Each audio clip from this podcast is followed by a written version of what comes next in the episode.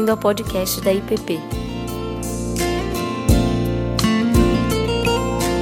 A mensagem que você está prestes a ouvir foi ministrada pelo pastor Davi Rabê.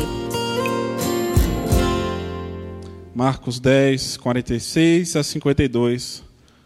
A palavra de Deus nos diz: E foram para Jericó.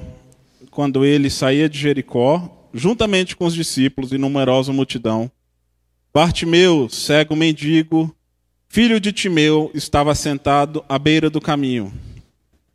E ouvindo que era Jesus, o Nazareno, pôs-se a clamar: Jesus, filho de Davi, tem compaixão de mim. E muitos o repreendiam para que se calasse. Mas ele cada vez mais gritava: Filho de Davi, tem misericórdia de mim. Parou Jesus e disse: Chamai-o. Chamaram então o cego, dizendo-lhe: Tem bom ânimo, levanta-te, ele te chama. Lançando-se, descia a capa, levantou-se de um salto e foi ter com Jesus. Perguntou-lhe Jesus: Que queres que eu te faça? Respondeu o cego: Mestre, que eu torne a ver. Então Jesus lhe disse: Vai, a tua fé te salvou. E imediatamente tornou a ver e seguia a Jesus, estrada afora. Vamos orar mais uma vez? Pai, a tua palavra está aberta e lida, e cremos que ela tem poder para transformar os nossos corações, as nossas vidas. Que o teu Espírito fale conosco, continue a nos falar, Pai. E que o Senhor tenha liberdade no nosso meio, Deus. Guarde nossas vidas, que o Senhor tenha misericórdia de nós, no nome de Cristo que oramos. Amém, Pai. Imagine que se Jesus aparecesse hoje, na carne, no corpo, para você, e, você, e ele te perguntasse, hoje, nesse primeiro domingo, nesse primeiro dia do ano, o que você quer que eu te faça? Se Jesus te perguntasse: O que você quer que eu te faça? O que você responderia, tendo em vista o um novo ano, novas resoluções? O que está na sua mente, o que está no seu coração e como você responderia a essa pergunta de Jesus? Pediria por uma saúde melhor, talvez? Você pediria pela sua família, talvez para que haja salvação no seu lar. Ou talvez pediria por um emprego, pediria por uma renda maior, ou até mesmo para tiver para acertar os seis números na Mega Sena da virada. Você pediria para ser talvez mais disciplinado na sua leitura bíblica e na oração ao longo do ano, ou talvez ser mais disciplinado em outras áreas. Ouvi ontem que há uma academia daqui de Brasília que 70% do faturamento dela são de pessoas que não vão à academia. Passam o ano inteiro pagando, mas não vão. Então talvez você deseja mais disciplina.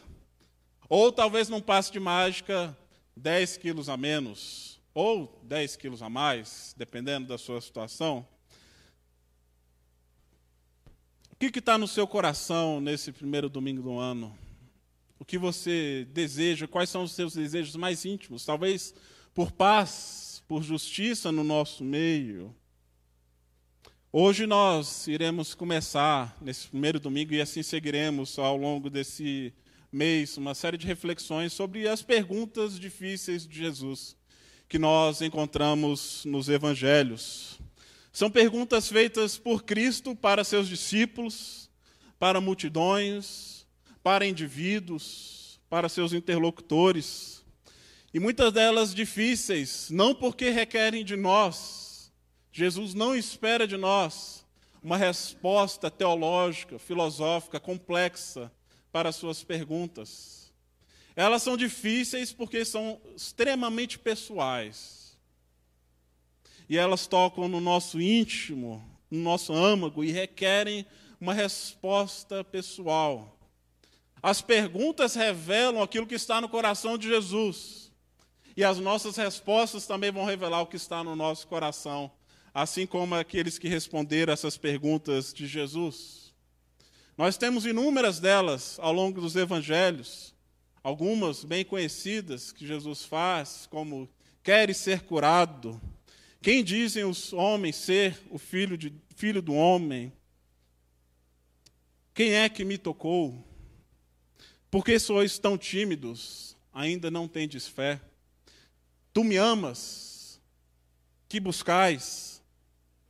Quereis ser os meus discípulos? E vocês também não querem se retirar? São perguntas que Jesus faz para aqueles que o seguiam. Aliás, essas perguntas não são pegadinhas. Jesus não quer induzir ao erro. Elas não são um teste, uma prova, que se você falhar, está reprovado no reino de Deus. Não é isso.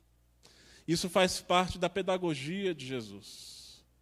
O famoso pensador Rousseau disse que é essa a, a, a, as perguntas são uma arte mais de mestres do que de discípulos. E se a gente acha que as pessoas faziam muitas interrogações a Jesus, por exemplo, nos evangelhos temos 141 perguntas que são dirigidas a Jesus, de todas as pessoas que encontraram e passaram por ele, que temos registro, Jesus faz 217 perguntas aos seus ouvintes. Muito mais do que todas as outras pessoas fizeram perguntas para ele, Jesus devolve mais perguntas a nós. Então nós vemos que essa é uma forma de Jesus de nos ensinar, de nos pastorear. Quando nós estamos aprendendo sobre aconselhamento bíblico, no seminário ou em qualquer instituição, nós vemos que uma das coisas mais importantes não é dar conselhos, e sim fazer boas perguntas. Porque é nas perguntas que nós temos o espaço para trabalhar aquilo que está no nosso íntimo. E hoje nós vamos olhar para essa pergunta que Jesus faz ao cego chamado Bartimeu, filho de Timeu, episódio que é registrado tanto no Evangelho de Marcos, como de Mateus e de Lucas, com algumas pequenas variações. Marcos é o único evangelista que revela o nome, a identidade, um, algum aspecto da família dele, falando que tem um pai que é Timeu, provavelmente conhecido dentro da comunidade. Bartimeu passa a ser conhecido, uma vez que antes era um cego que ah, mendigava ao longo do caminho. E além dos personagens que nós temos nesse texto, temos três realidades importantes aqui que montam a cena: o caminho, a pergunta que Jesus faz, o que queres que eu te faça, e, obviamente, a resposta. Em primeiro lugar, o caminho. Ah, o texto começa dizendo que eles foram para Jericó. Jesus, discípulos e uma multidão. E ao saírem da cidade, juntamente com os discípulos, aí então ele encontra com Bartimeu. E diz aqui o texto que Bartimeu estava à beira do caminho. Ele está à margem do caminho. Mas aqui esse evangelho de Marcos, mesmo sendo o mais curto, provavelmente o primeiro a ser escrito, é um dos mais dinâmicos. Jesus está sempre em movimento. Jesus, desde os primeiros capítulos, mostra que Jesus deveriam segui-lo no caminho. E Jesus está nesse caminho rumo a Jerusalém. O próximo capítulo temos a entrada triunfal de Jesus em Jerusalém. E Jesus está no caminho para Jerusalém para ser crucificado. E ele afirma para os seus discípulos: se alguém quiser vir após mim, negue a si mesmo, tome essa cruz e siga-me. Então, o ensino de Jesus e as palavras registradas por Marcos ah, e a maneira como ele descreve a peregrinação cristã é que ela é importante. Porque desde o primeiro capítulo nós temos aqui o Evangelho se abrindo, dizendo: preparai o caminho do Senhor, endireitai as veredas. No capítulo 4, temos Jesus contando a parábola do semeador, ele diz que aquelas, tem aquelas sementes que o semeador lança e elas caem à beira do caminho. E aquelas que estão à beira do caminho, elas são engolidas por aves. E elas não crescem. Jesus, logo adiante, questiona os seus discípulos no capítulo 4: o que é que vocês estão discorrendo pelo caminho? Verso 33. E eles guardam em silêncio, porque no caminho haviam discutido entre si sobre quem era o maior. Então, ser um seguidor de Jesus é acompanhá-lo nesse caminho. E esse caminho aponta para Jerusalém, e em Jerusalém há uma cruz. E Jesus chama os seus discípulos a seguirem-o nesse caminho. Mas há aqueles que estão à beira do caminho, estão à margem do caminho. Bartimeu, segundo o texto, está à beira do caminho. E isso é importante a maneira pela qual Marcos descreve. Ele está isolado, alienado, não apenas de uma realidade social, como também espiritual. E por isso o seu clamor, e por isso a sua atitude. Os discípulos eram chamados como os do caminho, ah, nos primeiros séculos. Temos esse registro no livro de Atos. Mas Bartimeu ainda não está no caminho mas ele deseja fazer parte do caminho. E aqui nós temos um contraste entre a atitude de Bartimeu, que estava fora do caminho, e a atitude daqueles que julgavam ser do caminho com relação a Bartimeu. Bartimeu é alguém que não está no caminho, ele está cego, alienado e à margem. E por isso ele clama: Jesus, filho de Davi, tem compaixão de mim. Vemos que esse é um grito de socorro, mas não é um grito de socorro qualquer.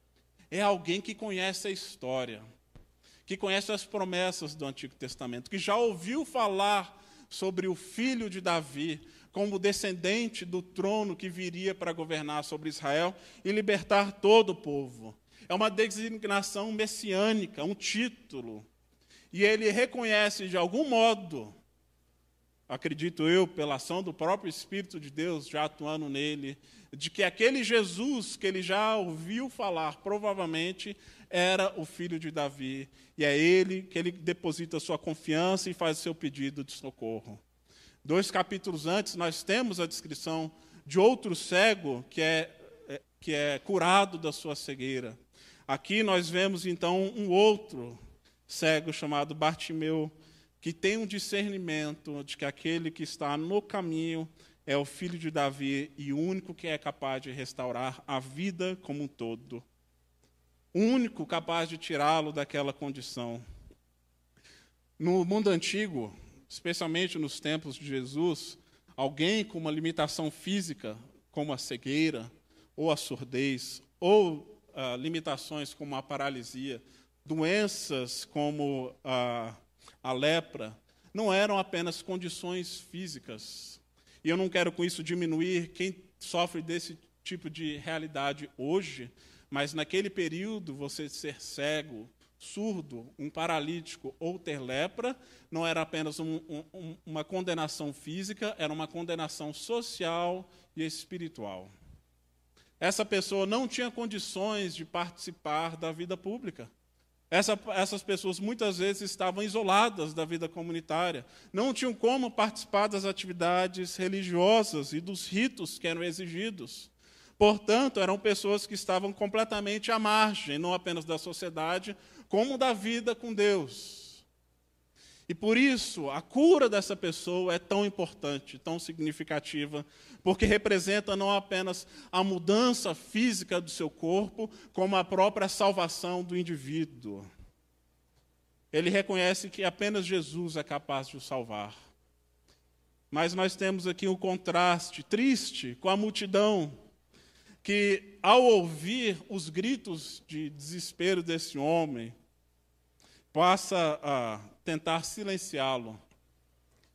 E talvez nós não teríamos uma atitude muito diferente. Não é, não é agradável ouvir alguém gritar por socorro. Aqueles que moram no plano piloto ou em outras regiões aqui DF, com frequência vão ouvir pessoas gritando debaixo dos blocos pedindo algum tipo de ajuda. Isso gera algum constrangimento e muitas vezes ajudamos mais para acabar com o constrangimento do que por afeto. Mas essas pessoas, a multidão procura silenciá-lo, fazer com que ele se cale. Do mesmo modo como os discípulos estavam tentando impedir que as crianças se achegassem até Jesus. E a pergunta que nós precisamos fazer a nós mesmos é quem nós somos nesse caminho. Se estamos querendo seguir Jesus, se estamos, como Bartimeu, querendo fazer parte sabendo que não merece, e que apenas Jesus é o caminho para a salvação, o caminho, a verdade e a vida, ou se estamos no caminho e muitas vezes, com as nossas palavras, com as nossas ações, tentando calar aqueles que pedem por socorro, ou pelo nosso testemunho, às vezes afastando mais as pessoas do que as atraindo para Jesus. E isso nos leva então à segunda realidade, a pergunta que Jesus faz a Bartimeu.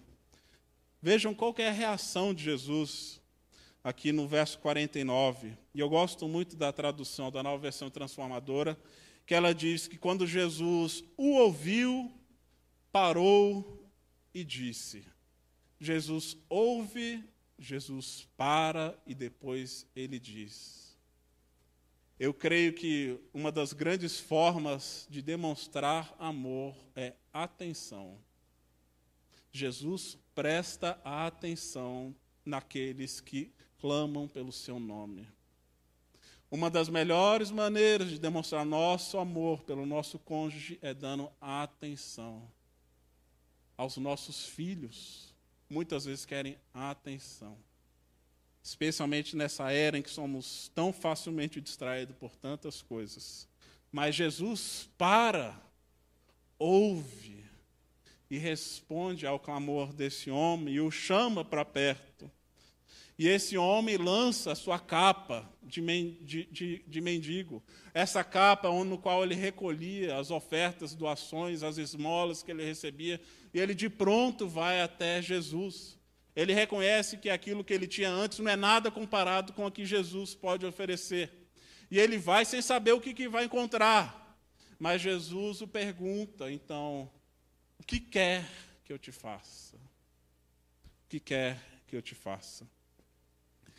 A pergunta parece meio óbvia, mas não é. Jesus, quando ele encontra com um paralítico no tanque de Betesda, ele pergunta: Você quer ser curado? Ele está num tanque onde as pessoas vão lá para serem curadas, esperando um ato sobrenatural. Esse homem está querendo um ato sobrenatural e Jesus pergunta: O que você quer que eu te faça? Pode parecer uma pergunta óbvia, mas não é. Muitas vezes, Jesus que deseja saber se temos realmente um desejo de mudança dentro de nós.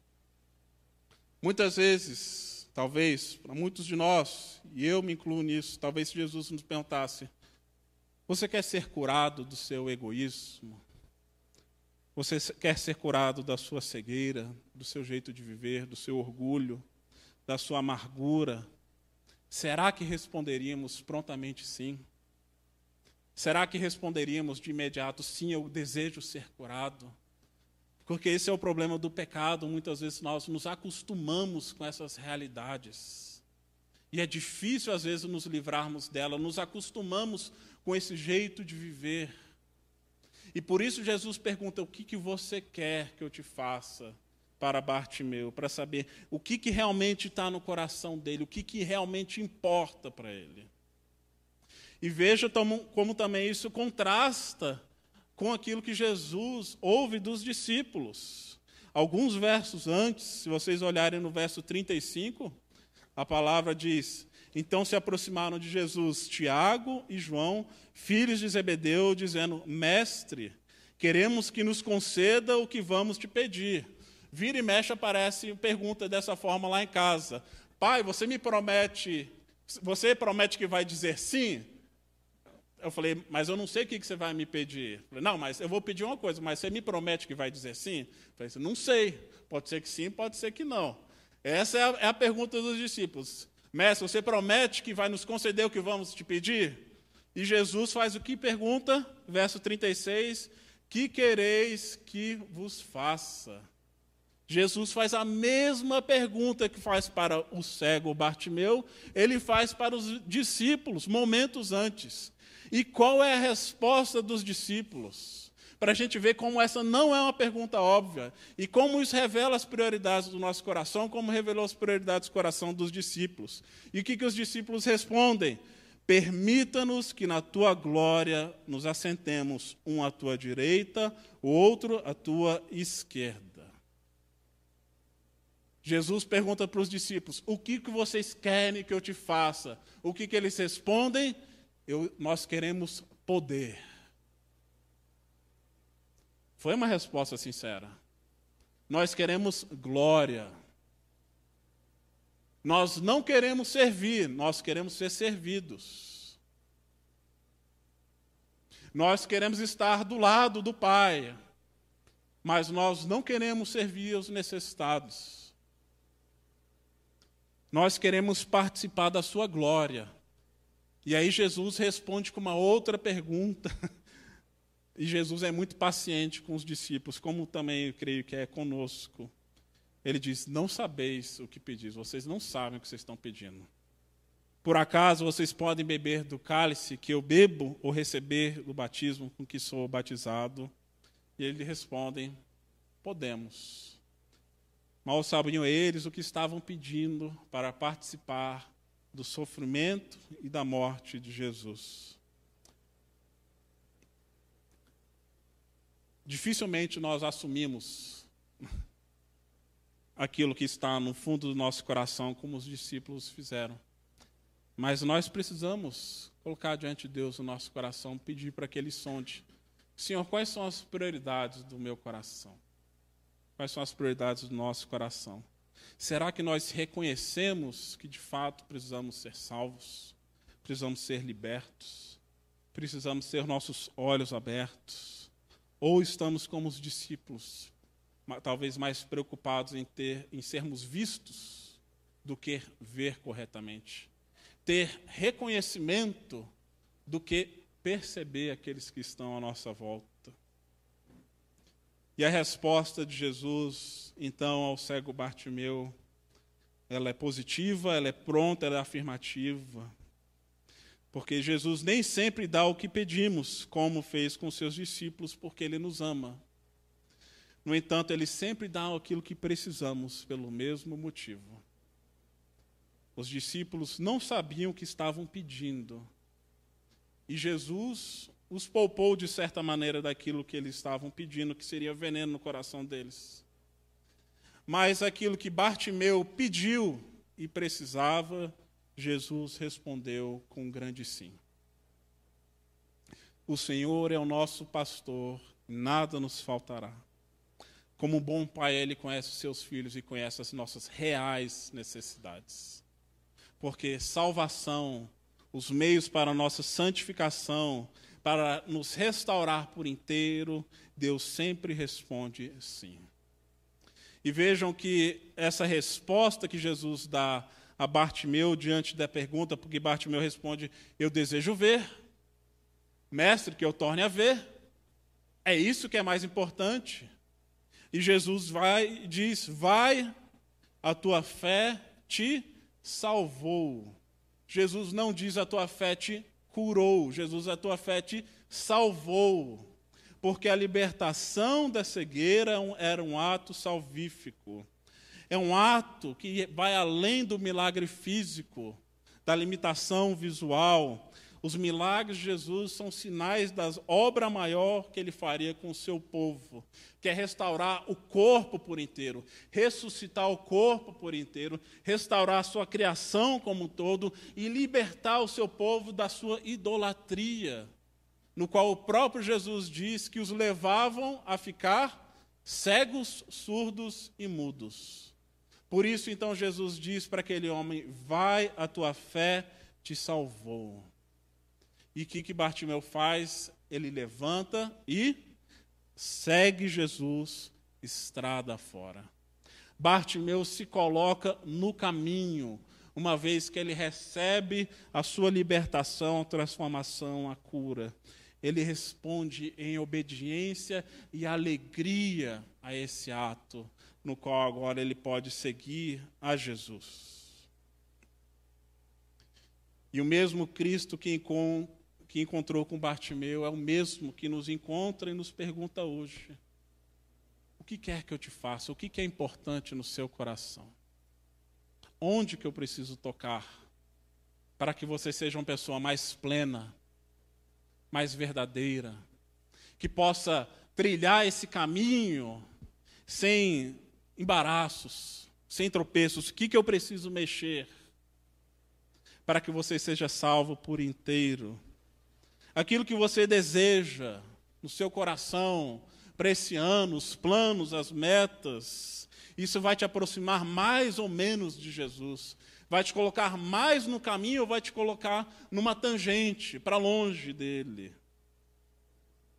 Seus caminhos, escolhas e decisões vão te fazer mais próximos de Cristo nesse ano? Ou vão te levar para outros rumos? E eu encerro aqui lembrando do conhecido bispo católico Henry Nouwen, que ficou muito conhecido pela sua obra A Volta do Filho Pródigo. Mas ele tem um pequeno livro chamado, que não tem tradução para português, mas a tradução seria Em Nome de Jesus, Reflexões para a Liderança Cristã. Nele ele narra que, mesmo após longos anos seguindo a Cristo, e na época ele era um professor prestigiado na Universidade de Oxford, professor de teologia espiritual, de teologia pastoral e espiritualidade cristã, mesmo após 25 anos no mundo acadêmico e se aproximando dos seus 50 anos de idade, ele começou a ser confrontado com perguntas internas, simples, porém difíceis. E ele se, se perguntava: o fato de eu estar mais velho, completando mais um ano, isso me aproximou mais ou menos de Jesus. E ele se questionava de que forma as decisões que ele tomava no presente estariam moldando o seu futuro. E isso acabou revelando para ele mesmo uma crise espiritual grande no qual ele vivia. Por um lado, sucesso profissional, por outro, uma vida espiritual precária. Um bispo que estava sempre ocupado, porém orava pouco.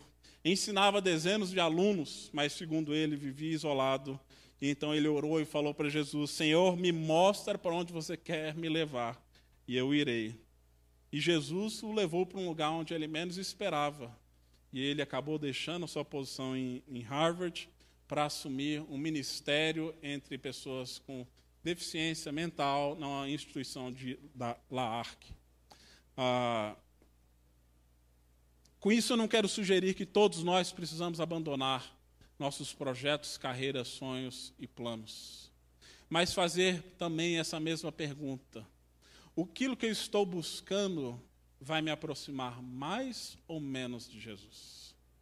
Porque para Noé aquilo foi um caminho de libertação, de ver Jesus mais claramente. E essa decisão de segui-lo, ainda que por caminhos difíceis, foi o que de fato trouxe esperança, renovo e mudança para a sua própria alma. Essas são as perguntas que nos confrontam. Quais são as prioridades e desejos do nosso coração e de que maneira vai nos ajudar nesse caminho com Jesus? Mas eu oro por mim e oro para que vocês também tenham a mesma fé de Bartimeu, que ao ser confrontado com essa pergunta de Jesus, que a gente possa responder: Senhor, eu quero ver. Senhor, eu quero ver o Senhor. Senhor, eu quero ver o teu reino, a tua justiça, a tua paz.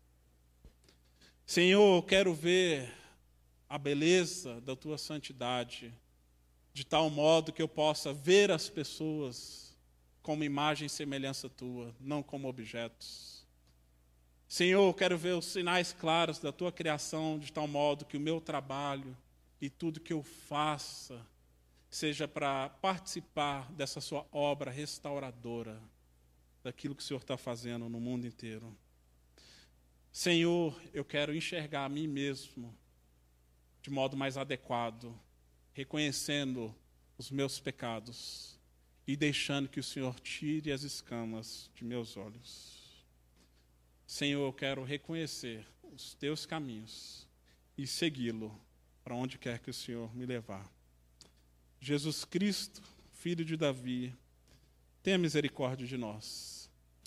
E que Ele nos traga, nesse primeiro domingo e ao longo de todo o ano, renovo, vida, esperança e mudanças reais na medida que a gente segue Jesus pelo caminho, que Ele nos faça enxergar verdadeiramente quem somos e quem Ele é, para a glória do Seu nome.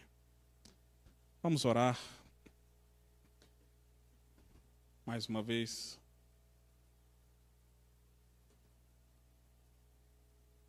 Pai amado, obrigado pela tua palavra. Obrigado porque o Senhor um dia nos chamou, Pai, para seguir o Senhor no caminho, Pai. E eu não sei, ó Deus, onde cada um aqui se encontra. Mas eu te peço que o Senhor Deus nos faça perceber aquilo que o Senhor realmente deseja de nós, ó Pai. Que o Senhor nos livre dos atalhos.